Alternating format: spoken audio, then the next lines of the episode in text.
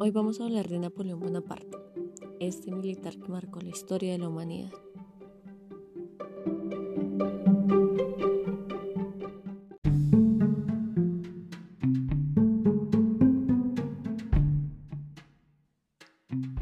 Bueno, Napoleón Bonaparte fue un militar y fue el primer cónsul y emperador pues, de los franceses. ¿no? Es, él sale, él surge realmente de una forma tan fuerte como nosotros lo conocemos a partir de la Revolución Francesa.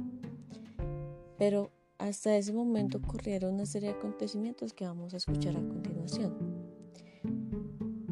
Napoleón Bonaparte fue bautizado realmente como Napoleón y Bonaparte. Él nace en el seno de una familia noble en Corsa y un año antes de su nacimiento, Francia compró Córcega a los genoveses, de ahí su nombre italiano. Al año siguiente, los corsos luchaban contra los franceses por su independencia. Entonces, imagínense eso, ese, ese contexto en el que nace Napoleón Bonaparte. Él es el segundo hijo de Carlo Bonaparte, que fue abogado y representante de Córcega, y de Leticia Ramolino.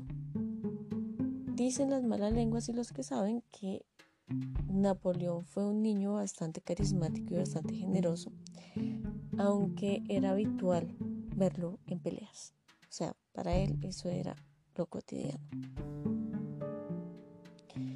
A los nueve años, este jovencito, este niñito, consigue una beca para estudiar en la Academia Militar de Brienne en Francia. Allí él permanece hasta los 15 años y durante todo este tiempo Napoleón siempre fue visto como un extranjero porque él tenía un acento bastante italiano, o sea, imagínense ustedes un francés con acento italiano, o sea, es bastante extraño, sobre todo si usted está viviendo en Francia y se supone que usted es francés. Sin embargo, pues él consigue ganarse el respeto de todos sus compañeros debido a su carácter y a sus dotes de liderazgo. Es ahí donde él empieza a mostrar su carácter para ser la persona quien es en el futuro. Después de esto, él se traslada a París, a una de las academias militares más importantes de Francia, y allí continúa su formación hasta los 16 años, y él sale de esta academia con el título oficial. El primer destino de, Bonaparte al salir de, de esta academia fue irse para Valencia, aunque muy poco tiempo después tuvo que regresar a Córcega por la muerte de su padre. Durante este periodo estalla la Revolución Francesa y en paralelo continúa la lucha de independencia en Corsa. Es ahí entonces donde Napoleón Bonaparte se gana una enemistad supremamente fuerte con una, un brazo, una rama del movimiento de independencia de Córcega con Pasquale Paoli. Y debido a estas tensiones que ellos tenían, Definitivamente Napoleón y su familia tienen que huir a Francia más o menos hacia 1793.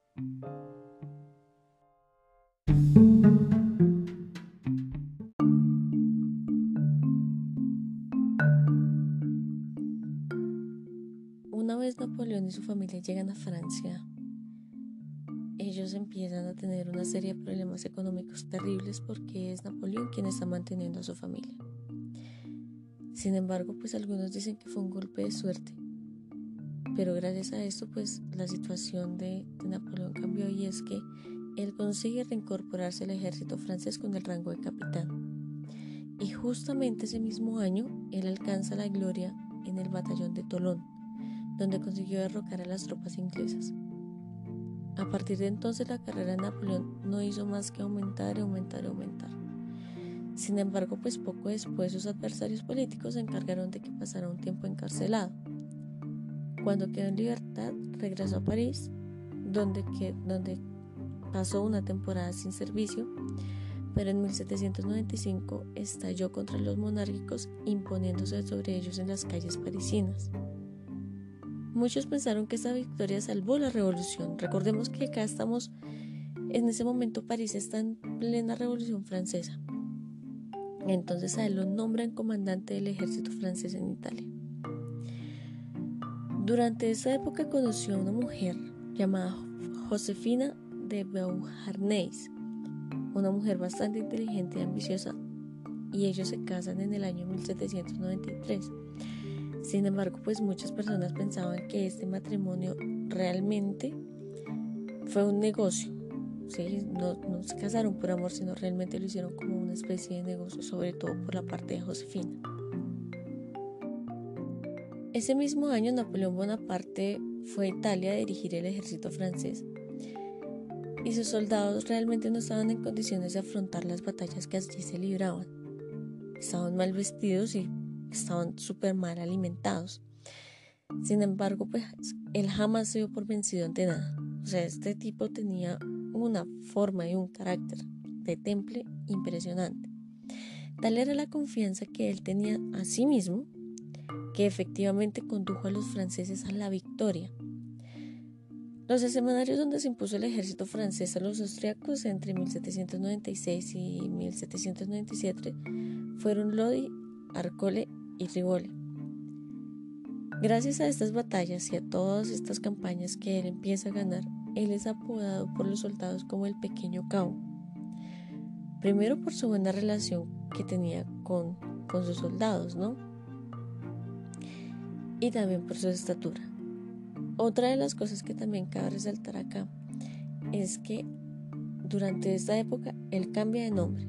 Recordemos, él se llama Napoleone Bonaparte y él cambia su nombre a Napoleón Bonaparte porque era mucho más francés que su anterior nombre. Su anterior nombre era un poco más italiano. Después de esta campaña que él hace en Italia, Napoleón regresa a Francia en diciembre y él es recibido como un héroe como un conquistador. Todo el mundo lo ama en ese momento.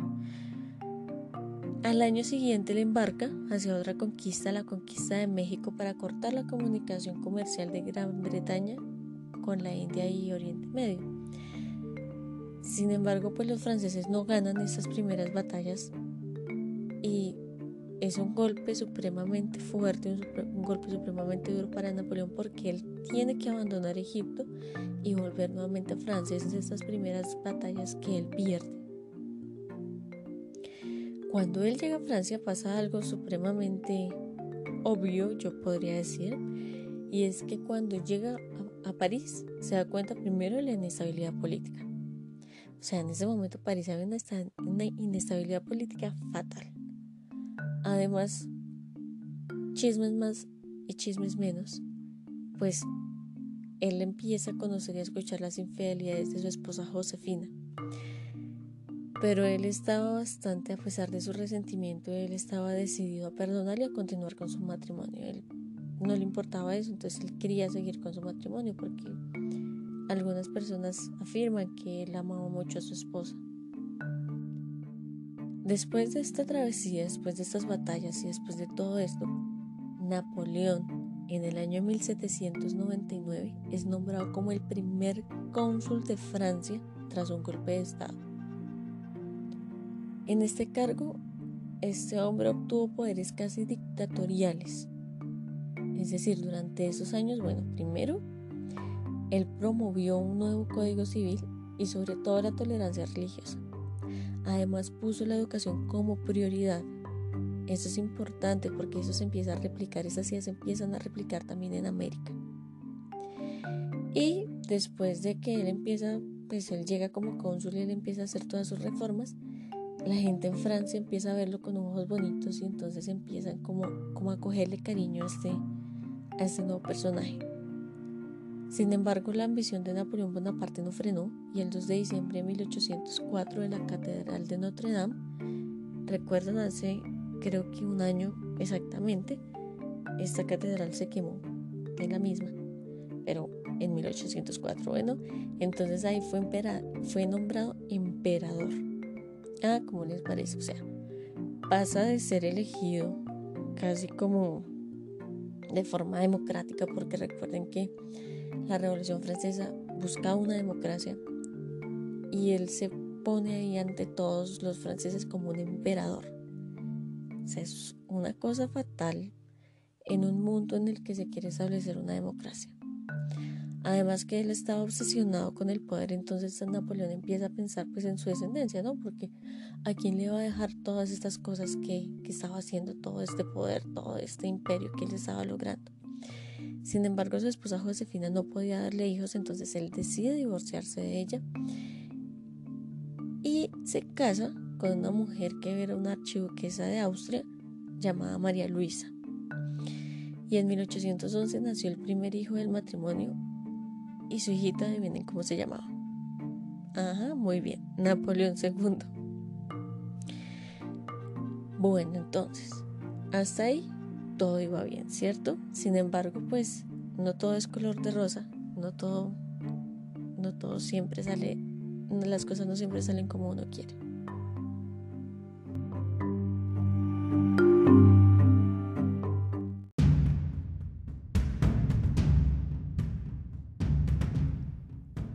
No todo es color de rosa, pues el imperio de Napoleón tampoco lo era.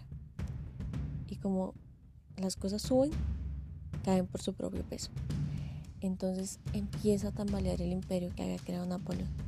El sistema continental que él había creado impedía cualquier tipo de comercio con Gran Bretaña. Recuerden que ellos habían tenido una guerra desde antes, él se había enfrentado con, con Gran Bretaña antes en Egipto y lo sacan a él de allá corriendo y le tocaba devolverse para Francia. Entonces él lo que hizo fue cortar todas estas redes comerciales con Gran Bretaña. Y esto, esta decisión económica que él tomó, paralizó totalmente la economía de los británicos, pero también paralizó toda la economía de los países europeos. Entonces fue fatal, fue una pésima idea la que tuvo este hombre. Además, la crisis del imperio estalló cuando España y Portugal se aliaron con Gran Bretaña para acabar con su hegemonía. Es decir, todo el mundo lo estaba odiando en Europa, todos los políticos lo estaban odiando, en pocas palabras. Gran Bretaña está en el norte, ellos están quebrados y debido a, la, decisión económica que tomó Napoleón empezó a quebrar al resto de los países. Y junto a Gran Bretaña también se, une España y Portugal. Napoleón no le quedaba otra que invadir Rusia para poder encontrar nuevas rutas económicas y nuevos caminos económicos. Sin embargo, pues este es un terrible error, graso error. Le pasó lo mismo que lo, de lo que le pasó a Hitler en la Segunda Guerra Mundial y es que intentó invadir Rusia, pero primero el frío y segundo el hambre acabó con todos sus soldados, llevándolo pues prácticamente a tener un, a tener un ejército supremamente acabado. Además, el ejército de Napoleón empezó a perder batallas, empezó a mostrarse debilitado cada vez más y más y más y más y él se dio cuenta que si el ejército, si el ejército está debilitado, él también. Esa es una de las características de las dictaduras. Un dictador está en el poder porque tiene el apoyo militar, pero si el apoyo militar empieza a debilitarse, su imperio, su poder empieza a debilitarse también. Es por eso que en 1814 Napoleón abdica como emperador de Francia. Después de esta abdicación, Napoleón Bonaparte fue enviado a la isla de Elba. Él prácticamente es exiliado y entonces a lo encierran y él planea un nuevo ataque desde ahí y pues sale victorioso. Él tenía muchas amistades y muchas personas que podían ayudar. Entonces él se devuelve nuevamente para Francia, para París, y él realmente llega de nuevo a la cumbre, pero no dura mucho tiempo ahí. Tanto así que en 1815 fue completamente derrotado en la batalla de Waterloo. De esta manera acabó su conocido imperio como el Imperio de los 100 días. Napoleón se entregó y fue exiliado a uno de los islotes de África llamados Santa Elena, pues que pertenecían a Francia. No recuerden este, todo este cuento de las colonias, pues allá había una colonia francesa y allá envía a Napoleón, a Napoleón. Y el 5 de mayo de 1821 él muere allí, solo, abandonado, sin nada,